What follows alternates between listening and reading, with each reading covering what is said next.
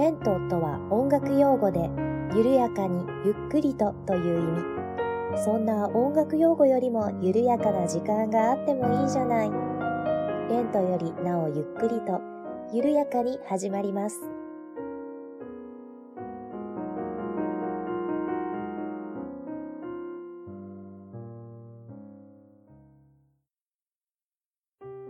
にちは、八部九夫です。レントよりなおゆっくりと第23回目の配信です。どうぞよろしくお願いいたします。えー、気がつけば10月になっておりましたが、皆様いかがお過ごしでしょうか？10月だというのにですね、まだまだかなり暑くって、八部九夫はまだお家の中では半袖で過ごしております。それでもちょっと外に出たりすると、なんか金木犀の香りがしていたり、彼岸花が咲いていたりで、そういうところで秋は感じられるんですが、ね、この暑さ一体いつまで続くんでしょうかね。まあ、ただ八部九夫はかなりの冷え性なので、冬寒かったら寒かったで、それはそれですっごく嫌なんですけれどもね。まあ、暑さはそろそろ弱まってほしいなと思っている今日この頃でございます。では今回は、えー、お便りを頂戴しておりましたのでご紹介をさせていただきたいと思います。といってももう1ヶ月ぐらい前にいただいていたお便りになります。遅くなりまして申し訳ございません。椿雷道さんからいただいておりました。八部九夫さん、こんにちは。椿雷道です。今回は話題のリクエストです。と言っておきながらいきなり別のポッドキャストの話ですが、2ヶ月ほど前、墓場のラジオシーズン2で、まあまあ正しい美術史談義というエピソードが配信されました。まあまあ正しいというのはパーソナリティのしぶちゃんが資料を見ずに記憶を頼ってお話ししたことと謙遜もあるのでしょう。とはいえ、知識の少ない一般リスナーからすると難しくなりすぎない楽しく聞ける内容でとっても勉強になりました。ようやく本題なのですが、これを踏まえまして、八部九夫さんに大体わかるクラシック講義をしてほしいのです。レンクリを聞いているリスナーさんの中にはクラシックに明るい方も多いかと思いますが、僕は交響曲と競争曲の違いもわからないし、どれがシンフォニーでどれがプレリュードだかもわからない素人ですので、ざっくり全体像がわかる程度に軽くお話ししてもらえたら嬉しいです。勝手なお願いですがお話しいただけるようでしたらよろしくお願いします。またメールします。それでは。といただきました。椿ライドさんどうもありがとうございます。八部九夫小躍りしております。えー、椿雷道さん、気がつけばいつの間にかプロリスナーからポッドキャスターになられておられました。えー、冬のライオンという番組を配信されておられます、えー、なかなか面白い番組ですので、もしよかったら皆様も聞いてみてください。はい、という椿雷道さんからのお便りでした。はい、えー、私もですね、墓場のラジオシーズン2聞いていまして、えー、ライドウさんのお便りで2ヶ月ほど前だからもう3ヶ月ぐらい前になりますかね。はい、まあまあ正しい美術史談義聞いておりました。はい、まあこれ聞いてて私もあ似たようなことやりたいなとちょっとぼんやり思っていたので、こういったお便りを頂戴しまして、よし、やろうと思っております。ちょっとね、何回かに分けて、なんか、そうですね、いろんなことをお話しできたらいいなぁと思っております。というわけで、今回は、えー、ざっくりふんわり音楽史をやってみたいと思います。はい。ではどうぞ最後までお付き合いよろしくお願いいたします。はい。というわけで本編です。大体わかるクラシック講義ざっくりふんわり音楽史をまずは本日配信していきたいと思います。えー、ざっくりふんわり音楽史。はい。歴史からまずは行きたいと思いますが、えー、そもそもクラシックとはというところなんですが、えー、西洋の伝統的な音楽の総称と言われています。まあまあ考えてみれば、日本にも伝統的な音楽はたくさんありますよね。雅楽とか民謡とか。でもそういったものってクラシックって言わないですよね。なのでまあクラシックっていうのは西洋に限られてくるわけなんですね。なのでまあヨーロッパで古くから、えー、親しまれてきた音楽の総称というのがクラシックということになるのかなと思います。というわけで、えー、音楽史っていうのはもうほとんど西洋の歴史なんですね。でまあそうですね。墓場のラジオシーズン2で渋ちゃんさんが、まあ、あの美術史談義されておられましたけれども結構美術史と音楽史も似通っています、すごく似たようなところが多いです、まあ、同じ芸術というところでこうなんでしょうね。人の動きとか思想とかそういうものが、まあ、共通して反映されやすいのかなと思っています。えーではではですが、そもそも一番最初のクラシック音楽って言えるのかなっていう感じなんですけれども、まあ音楽、西洋で発達した音楽としては、一番最初は教会での歌なんですね。祈りの歌です。まあ言ったら聖歌とか賛美歌とかいうものになってくるのかなと思うんですけれども、まああのー修道士たちが何人かでこう祈りの言葉を歌うみたいな、そういうところから始まっています。えー、もしくは、うん、銀融詩人。えーと、なんて言ったらいいのかな。まあ、ギターの原型とか、バイオリンの原型とかされている楽器ですね。ビオラダガンバっていう楽器とかがあるんですけれども、まあこういったものを持って、こうふらふらと村から村へ、あらなんか放浪していって、いろんな歌を即興で歌うみたいな人ですね。なんか多分、こう、おとぎ話とか、もしかしたらこう、なんかゲームとか、そういうものに、あの、現在でも登場してくるかなと思うんですけれども、まあそういう人が歌っていたものが、まあ音楽の最初とされて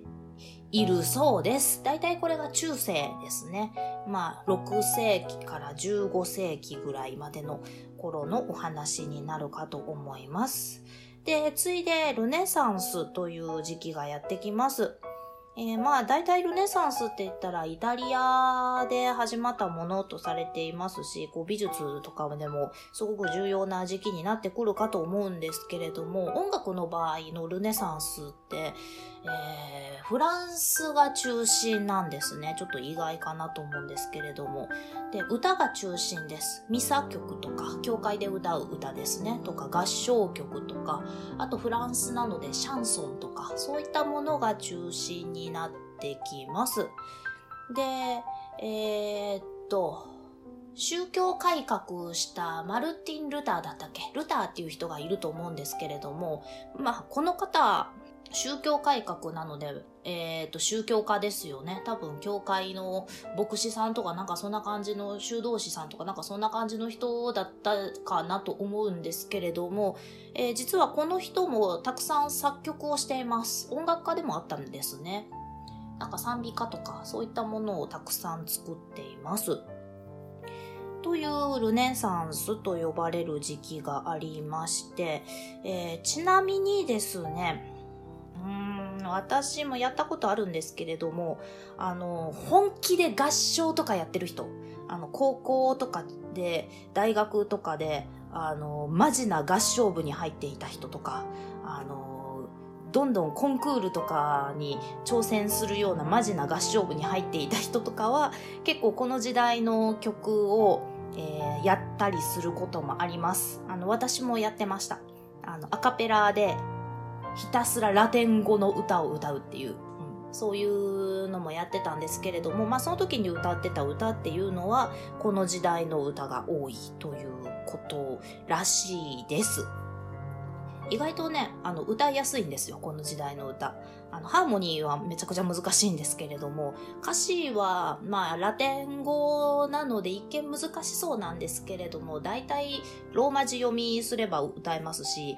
あの、ほとんど歌詞一緒なんですよ。グローリアとか、あと何だったかな、サンクトゥースとか、なんかそんな単語しか出てこないので、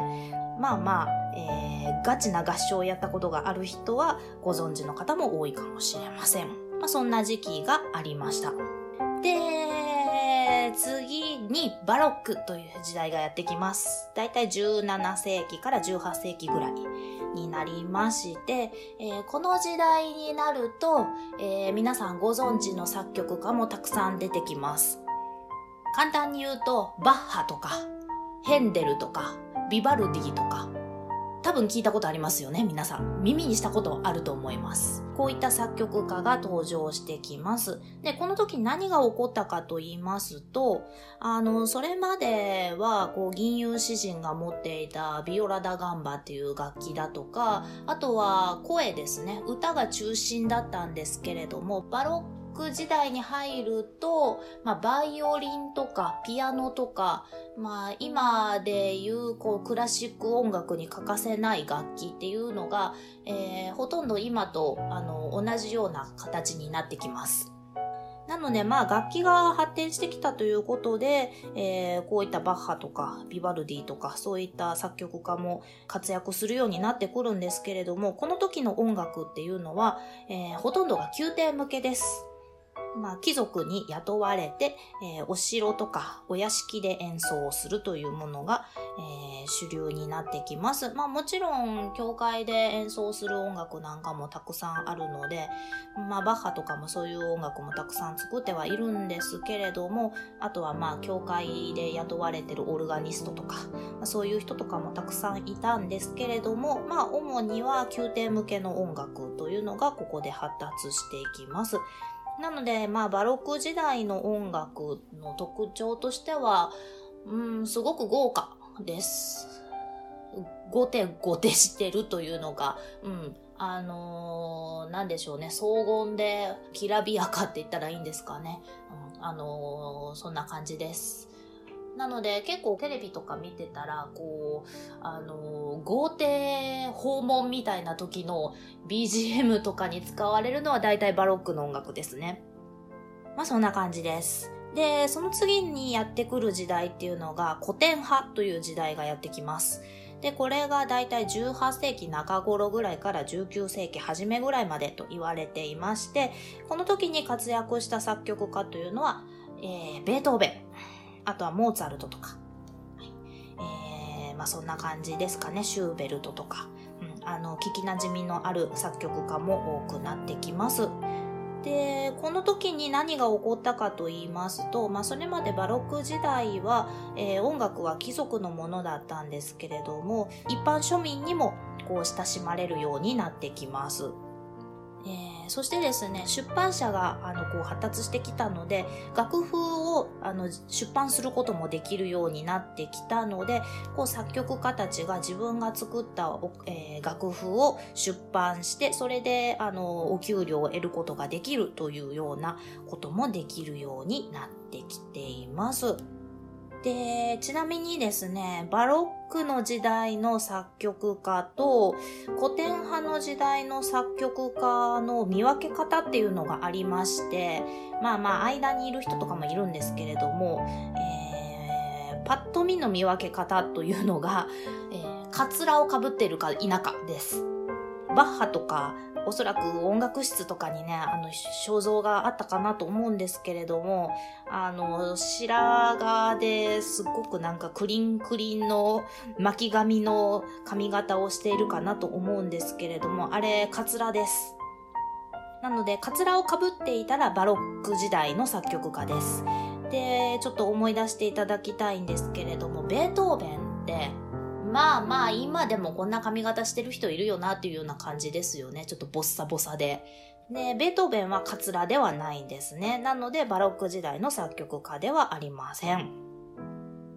という風に、カツラか否かで見分けることができます。ただまあちょっと間の時代の人というのもありまして、そうですね、モーツァルトとかがその辺になってくるかなと思うんですけれども、モーツァルトはね、微妙にカツラかぶってるんです。というのも、モーツァルト小さい頃は、こう、宮廷音楽家として活躍していたので、まあ、ちょうどそうですね、バロックと古典派の間ぐらいの作曲家になるのかなっていう感じです。えーちなみに、モーツァルトいろんな逸話残ってるんですけれども、一つだけ紹介すると、小さい時、6歳とか7歳ぐらいの時ですかね、こう、宮廷音楽家としてお城に呼ばれて演奏した時に、あの、と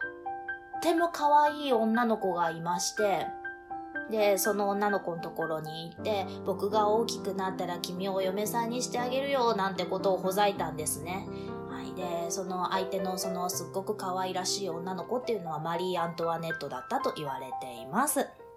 はい、というような、まあ、モーツァルトの逸話なんかもあるわけなんですが、えー、まあ、音楽が市民に移っていたというのが古典派の時代になります。で、まあ、この時代の、そうですね、特徴としては、えー、またこれはおいおい説明していきたいなと思うんですけれども、そなた形式というような形式が生まれたりなど、曲になんかこう形式というのが当てはまるようになります。なので、まあ形式美が生まれた時代とも言えるかなっていう感じですね。はい。ではその次、ロマン派という時代がやってきます。だいたい19世紀の初めから20世紀の初めぐらいまでの時代になりまして、ロマン派に活躍した作曲家というと、ショパンとかリストとかになってきます。あとはブラームスとか、とシューマンとか、というような作曲家が活躍した時代になってきまして、この時代は何が起こったかというと、自己表現の手段として音楽が使われるようになってきました。そしてものすごく感受性を重視するようになってきたんですね。で、演奏する場所っていうのは、えー、お城とかではなくサロンになってきます。なので、こう、ちょっと狭い空間で、こう、ピアノを弾いて楽しむとか、そういうような時代になってきています。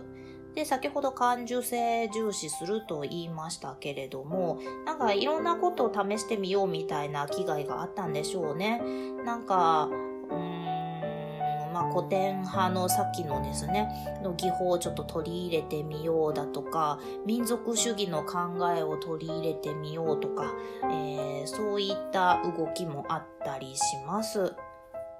まあこの時代結構戦争とかも多い時代ですしね、うん、なんかこう民族的な考えを取り入れようみたいな気概は大きかったのかなっていう感じですね。あの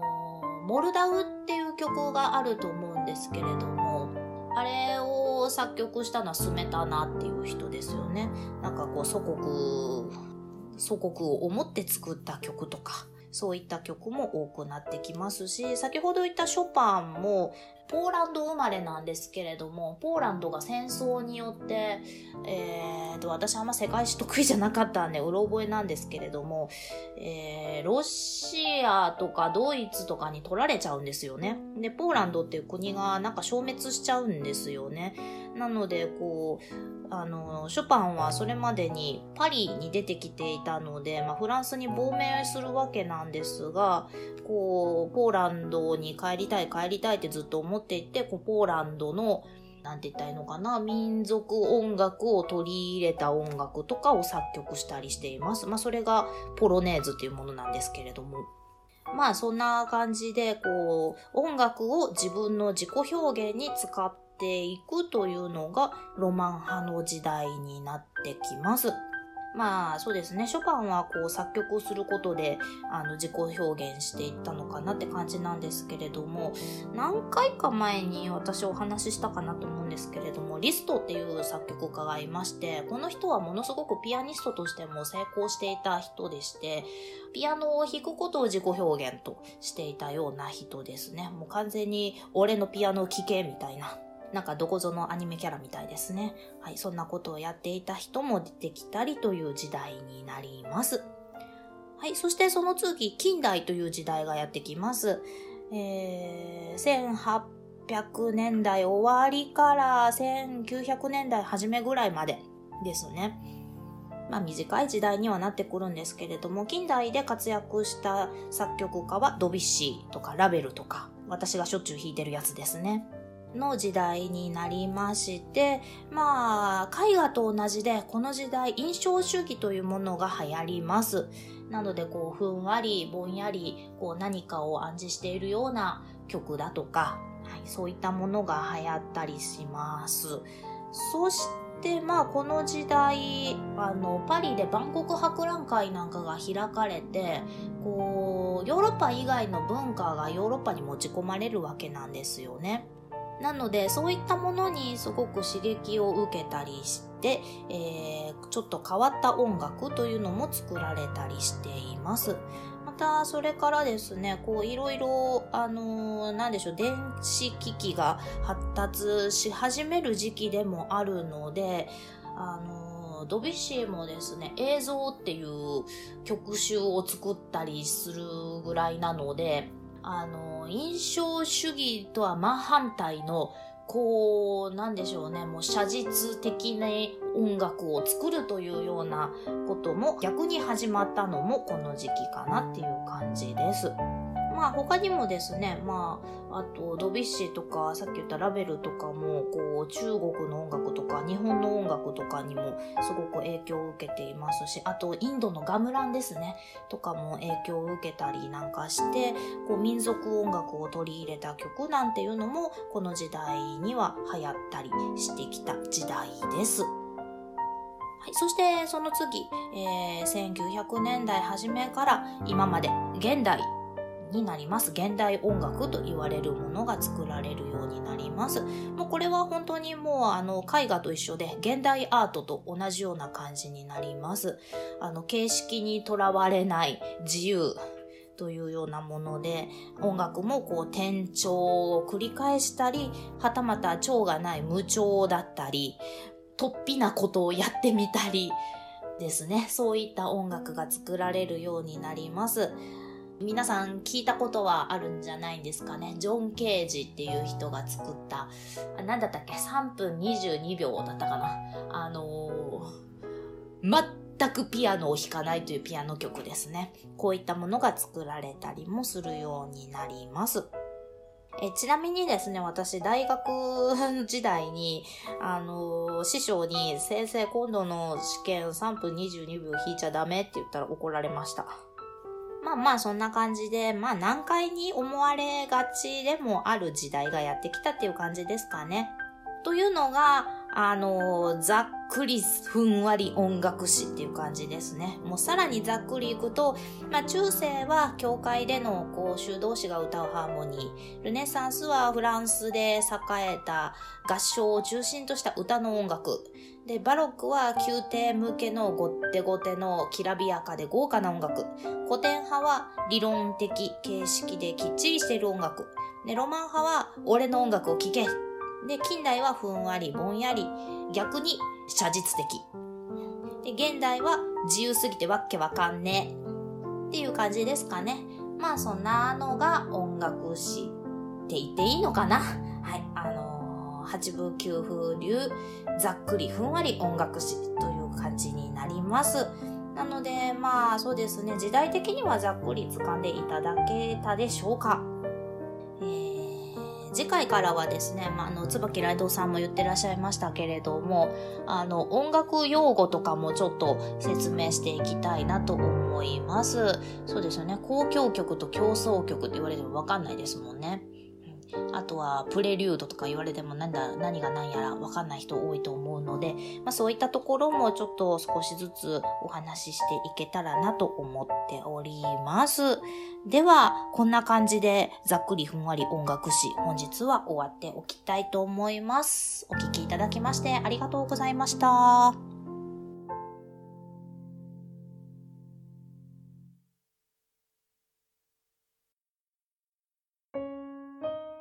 この番組では皆様からのお便りを募集しております。メールアドレスは、レントゆっくり、アットマーク、gmail.com、lento.yukkuri、アットマーク、gmail.com です。ツイッターは、アットマーク、レンクリでやっております。ハッシュタグは、ハッシュタグ、レンクリ。レンはカタカナ、クリはひらがなです。お便り、ツイート、DM などをいただけると、八部給付は小躍りをして喜びます。どうぞよろしくお願いいたします。では、次回またお会いしましょう。ごきげんよう。